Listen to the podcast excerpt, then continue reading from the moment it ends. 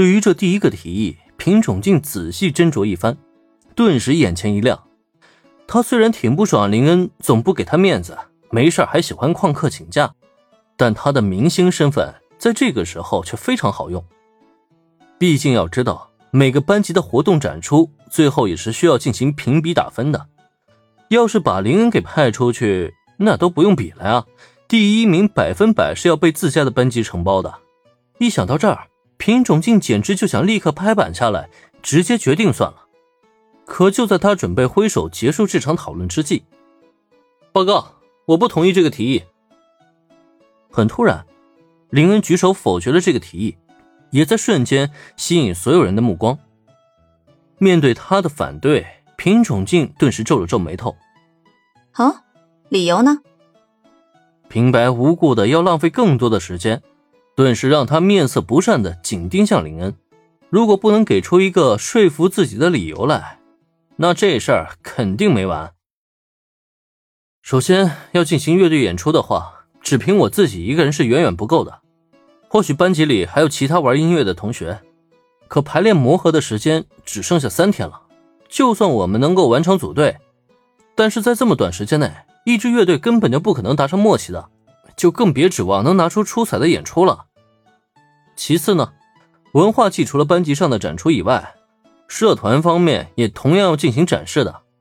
我作为青音部的一员呢，肯定是要与同伴们一起登台演出的。可是这样一来的话，参加的节目重复不说，同样会对班级的演出形成碾压的。等到那个时候，恐怕咱们班级的评分会将大幅度降低的。我想，这也不是大家所愿意看到的，对吧？林恩说出了不少的理由来，但事实上，如果他真想参加班级的展出活动，别的不说，他只要摘下眼镜往班级里一站，就足够吸引众多的眼球了。什么组队成员的默契，什么参演节目重复，通通都是借口。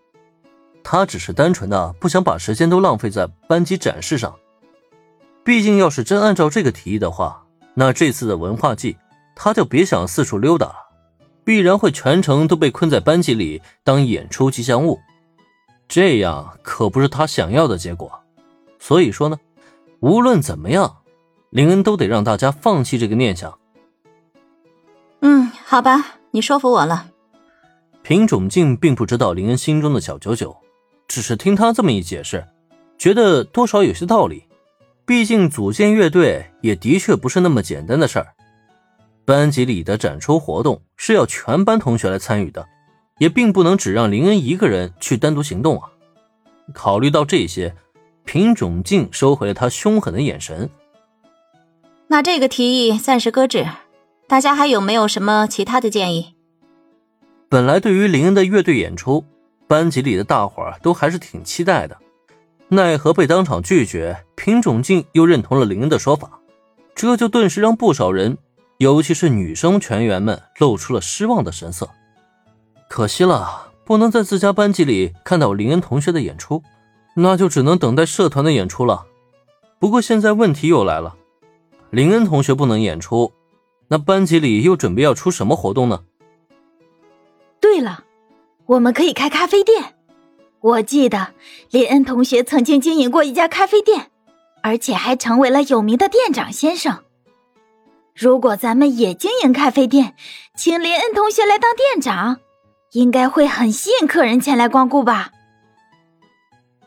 刚才也说了，文化季虽然不同于学员季，但两者间的共同性却极大。所以，就算咖啡店是学员季的固有体验项目，可放在文化季上，却也并不是说不通的。毕竟可以当做是传播咖啡文化嘛。反正最终解释权都在大家手里，还不是怎么说怎么有理吗？而且最关键的是，而且最关键的是，正如这个提出建议的同学所言，当初林恩在开咖啡店的时候。他这个店长先生的确一度成为了传说中的人物，哪怕他后来将咖啡店全权委托给夏本子小姐照看，可也依旧吸引了大量的女性顾客前去打卡留念。在这种情况下，二年 B 班利用这个优势启动咖啡店项目，让店长先生重出江湖，倒也算得上是一个不错的选择。这不，这个提议一出，立刻引发同学们的赞同，很快就有人跟风举手了。我同意，咖啡店这个项目很好，我赞同林同学来担任店长一职。我也同意，就选咖啡店了。没错，咖啡店赛高。一想到当初的店长先生传说，女生们顿时兴奋了起来。不过相比之下，男生们就有些郁闷了。开咖啡店这好无聊啊！每次一到学员季或者文化季，总有 N 多的班级选择这个项目，一点也不出彩，实在是太没有新意了。